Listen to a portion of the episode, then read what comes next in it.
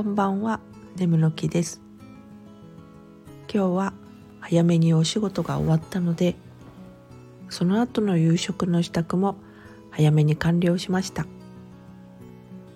普段は食後の片付けが終わって寝る前にお風呂に入ってたのですが、今日は夕食までにまだ時間があるぞということで、食事の前、まだ日が暮れる前にお風呂に入りました。なんだか非日常で贅沢な気持ちでしたね。そんでもってお風呂上がってすぐに飲むビールは小僧六分に染み渡りましたよ。最高ですね。毎日は難しいけど週1回くらいはこんなのもいいなとか思ってしまいました。それではまた。